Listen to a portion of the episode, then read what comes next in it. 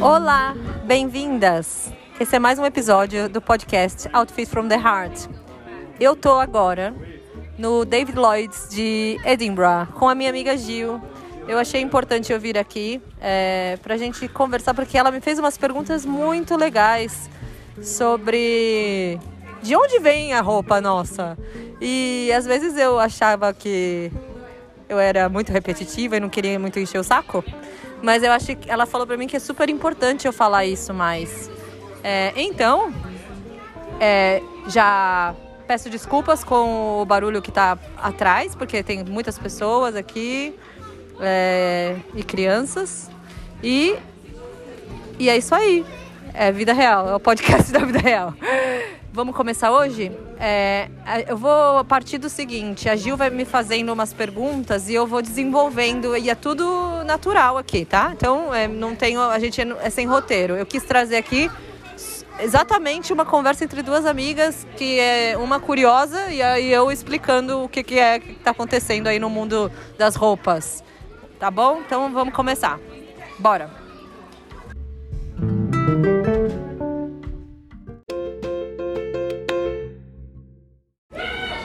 A Gil Kozica é uma artista plástica que mora aqui em Edimburgo e a gente é, se conheceu em York em 2016.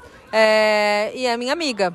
E, e, ontem eu fiz análise de cor dela e surgiu várias, várias perguntas. A gente começou a falar de roupa, de quem fez as roupas, mas aí elas, a gente estava falando da, da Primark, né? Da Marks and Spencer, dessas lojas que tem aqui no Reino Unido. Agora eu vou, agora eu vou passar o áudio para ela. E aí você vai.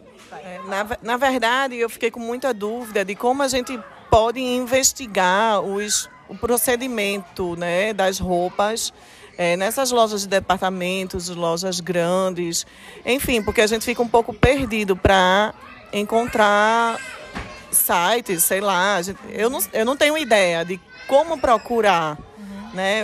Como saber se o procedimento dessa determinada loja ela é, ela é de uma maneira correta ou não? Aqui eu já vou começar falando que é se é muito grande, se é muito, muito, muito grande, é, tem um, a raiz do problema aí é a, é a produção exacerbada, é o incentivo do consumo exacerbado. Se, é, a raiz está no excesso. É onde, como, é que, como é que você vai identificar? É isso.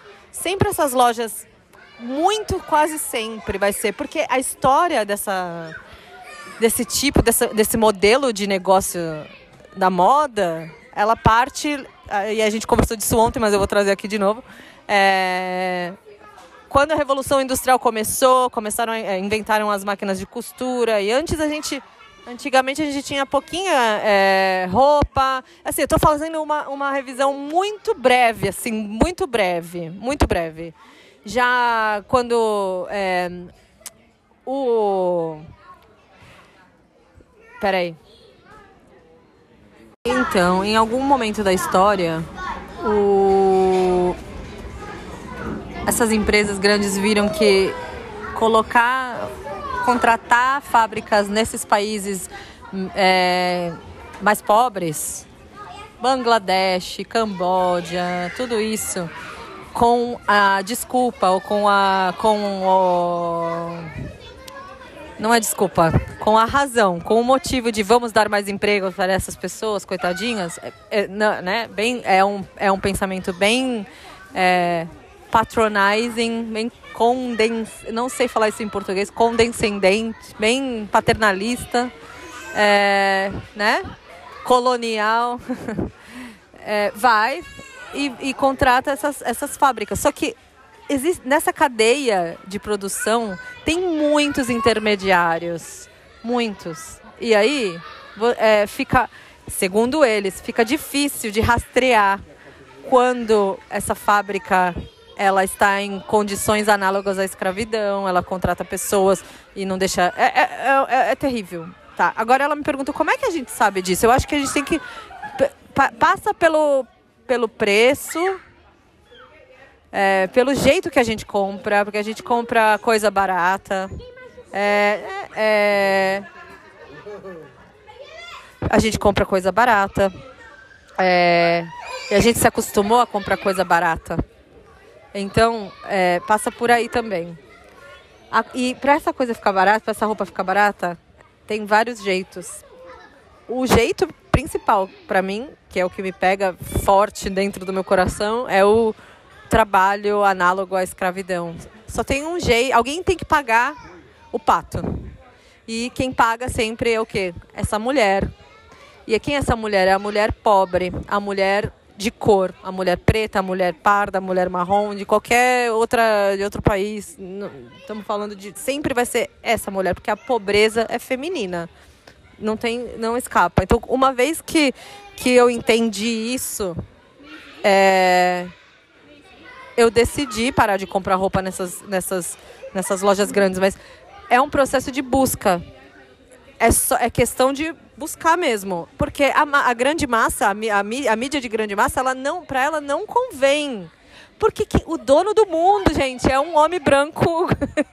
não, é, parece, é, eu sei que eu falo desse jeito, mas eu falo desse jeito ilustrativo, mas nem é ilustrativo, porque é questão de você é ver mesmo, dar um Google. Quem é o dono da Marks Spencer? Quem é o dono do da conglomerado da Zara? Quem é o dono do. É, é homem. É esse. É ele que está rico. E, quem, e, e ele não paga, eles não pagam. E eles vão falar o seguinte: mas eu não sabia que eu estava contratando uma fábrica. Porque essas fábricas que fazem as roupas não são é, imediat contratados imediatos vinculados à marca, entende? Então, é um. Eu sou o dono da marca, eu procuro uma pessoa que vai fazer, que vai encontrar uma fábrica para mim para fazer minhas roupas. E aí, nesse, nessa, nessa, nesse processo, essa, eles dizem que a, a traceability, a é, rastreabilidade se perde. É, que eles não têm controle sobre as condições de trabalho daquela fábrica, porque é terceirizado, entende? Lavam as mãos. É um absurdo. É um absurdo isso. Não tem, é, não, é, porque sim, é, é, ela tem que ser responsável. Deveria existir legislações e justamente eles procuram, toda vez que esse país percebe isso e quer se organizar numa, num sindicato quer, e vai lutar por leis trabalhistas melhores, e aí consegue, sabe o que eles fazem? Eles pegam a malinha deles e vão contratar em outro lugar que é mais pobre e começa tudo de novo, esse ciclo. Entende? Então, é, começa daí. Tem uma outra pergunta que você fez, faz aqui rapidão na verdade, foi a, a questão da gente se preocupar com a sustentabilidade, né?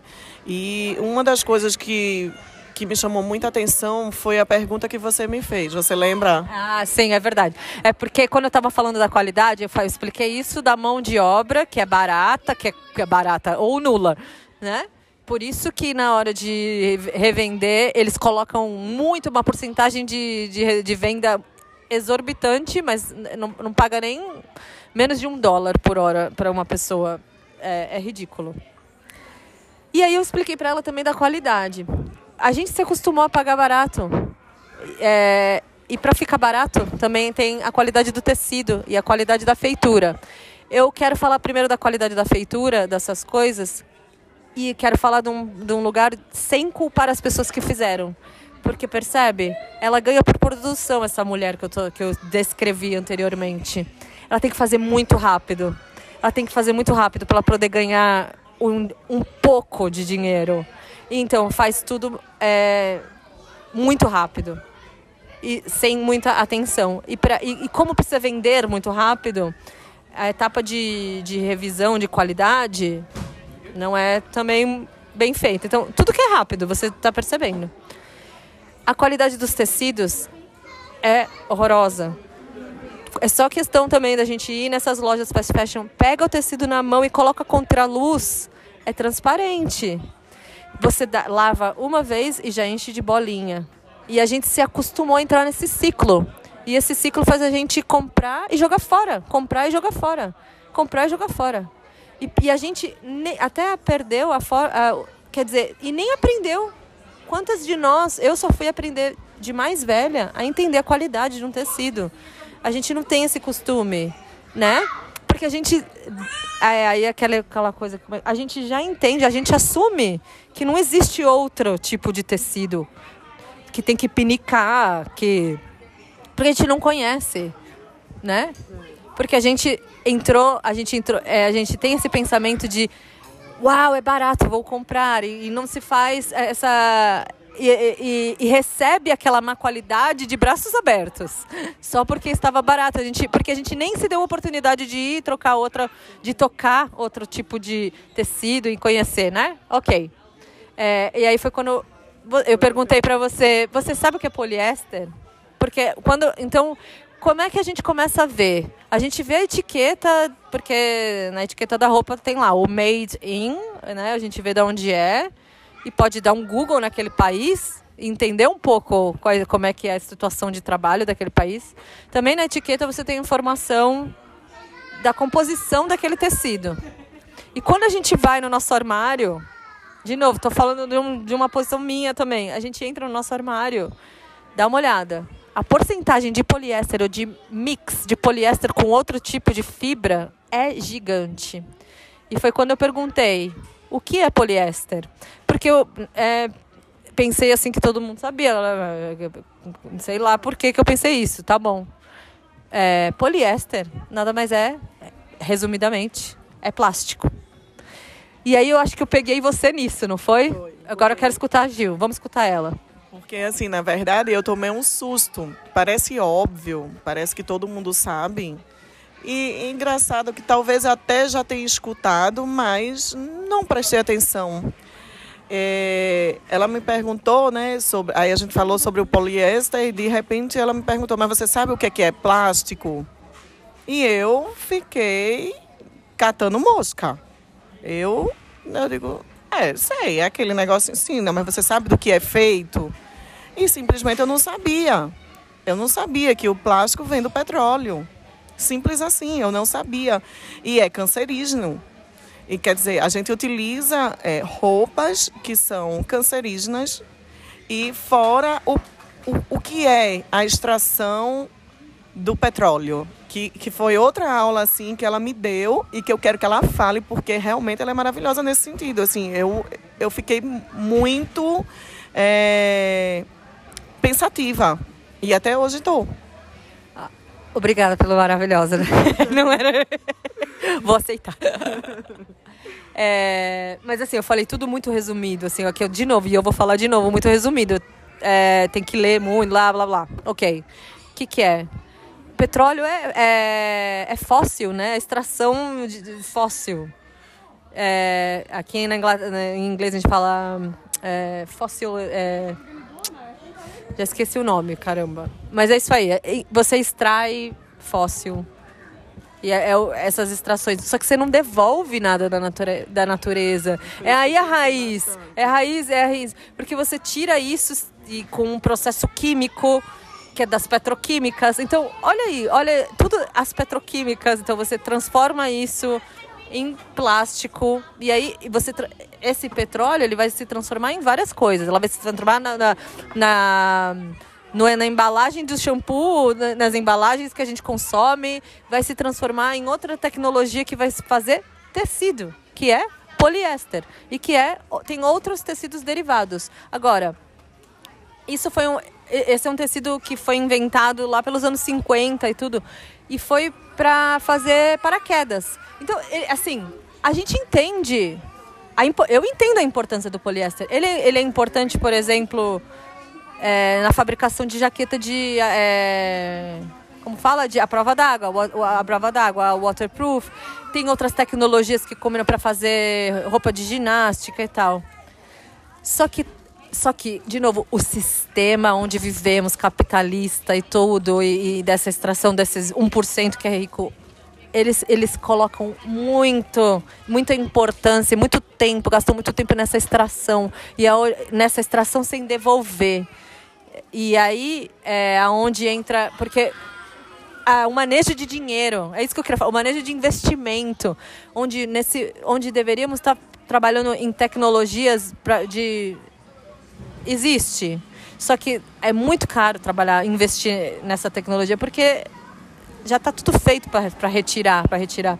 Tecnologia de, de refazer o de, de usar poliéster, né? E aí, então, muitas empresas fast fashion, elas estão navegando, elas estão embarcando no, nesse mainstream, nessa coisa da moda, de chamar as coisas de sustentáveis. É, porque, por exemplo, faz uma jaqueta de garrafa PET reciclada. E nada mais é do que vestir plástico de novo. Então, é, e você tira, além do que você não tá, você tá tirando de um outro círculo, que é de outro, de outro círculo de consumo, que é de garrafa de água. E tá trazendo pro da moda, aonde nós deveríamos estar tá meio ali se importando em regenerar ali as coisas que estão por ali. É, reusar. É por isso que eu pego muito na tecla de usar o que já tem. De reusar, não de, de, de trazer uma coisa nova. É, é, é repaginar umas coisas. Bom, eu vou dar uma pausa agora, porque eu preciso reestruturar isso. Um ganchozinho, eu queria que você pegasse o gancho só para a gente finalizar também, que foi uma coisa que me marcou muito, que me fez pensar bastante. É, o que é a, a lavagem desses tecidos, uh, o que é que o que é que acarreta né, para a natureza? Tá. É, Estava explicando dos microplásticos. Então, poliéster é plástico e quando a gente lava, é, ele solta microplásticos que a gente não consegue ver, é, mas que vai para quando a água da máquina né, sai, aí vai para o lençol freático ou vai vai para os oceanos. Quando ela é despejada na natureza, todo esse microplástico vai. O oceano já está cheio. E tudo que eu estou falando assim não tem, é, não sou eu que estou inventando. Eu, eu, eu, eu, eu não estou dando dado agora, porque eu não estou com nada aqui. É... Então, quando esse microplástico é, chega, né, ele, ele é solto na natureza, vai pro mar e mata os bichos todos, gente. e a gente toma água de microplástico. Nossa comida tem microplástico. É uma tristeza. É... O que eu quero eu quero. O que eu demonizo nessas coisas, assim, que eu tô querendo mesmo é abrir os olhos, eu desafiar. É esse 1%, essa gente que fica rica, essa extração desenfreada, esse consumo desenfreado.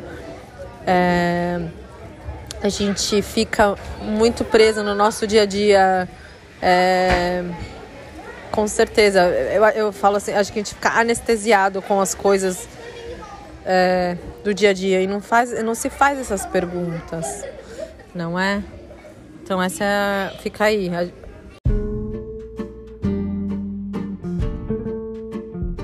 Oi, já tô de volta aqui na minha casa e eu vou terminar esse episódio falando um pouco, pegando o gancho da Gil, que eu toquei num assunto sobre é, poliéster é, é plástico. Isso deixou a minha amiga bem chocada a gente não sabe, né? Então, porque algodão, a gente sabe, algodão é planta, linho é planta, é... hemp é planta, é... agora tá me fugindo tudo, mas porque eu tô pensando no poliéster. E poliéster é plástico.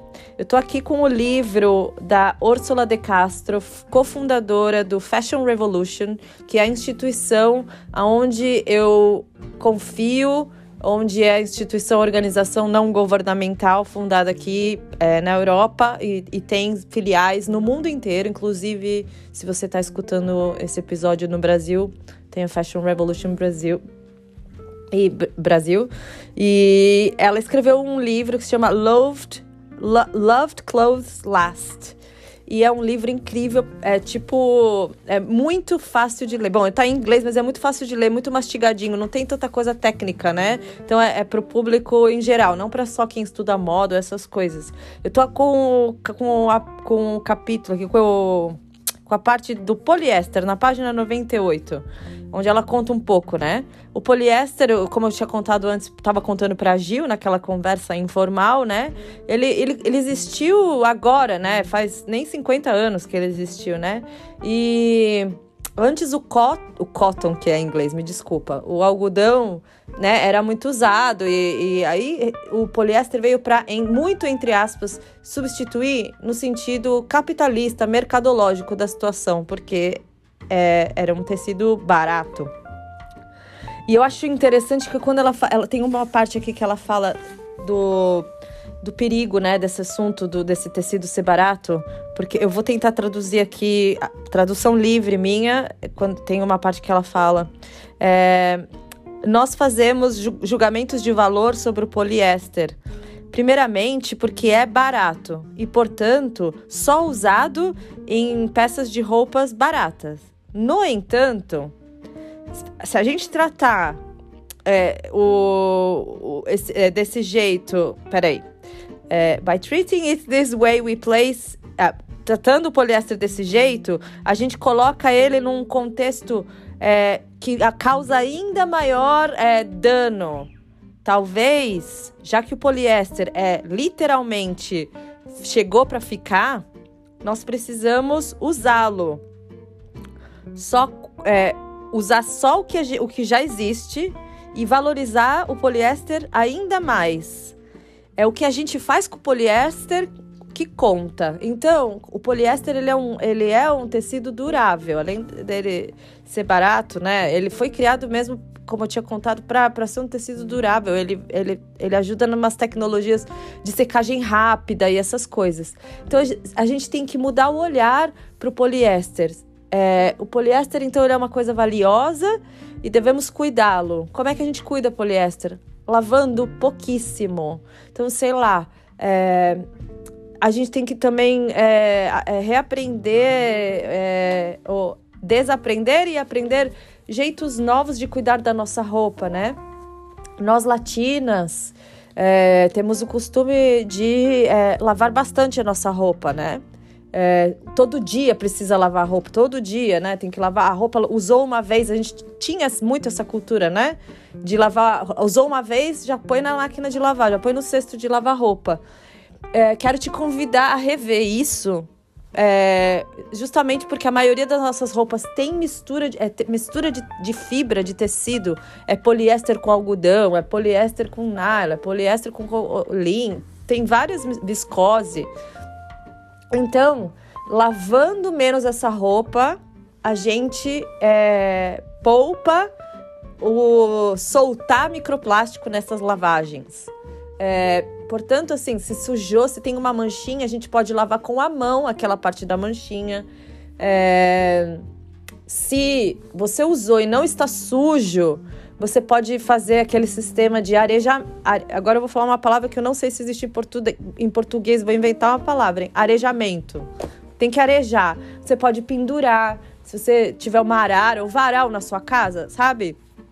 Coloca o, a peça num, pendurada num, num cabide e deixa ela tomando um ar que, que ela vai se resfriar. Tem gente que coloca no congelador calça jeans, por exemplo, mas aí a jeans é algodão, mas dá para colocar é, coisas no congelador, porque também é, ele mata as bactérias, se isso é uma coisa que te, tá, tá, tá te incomodando muito, né?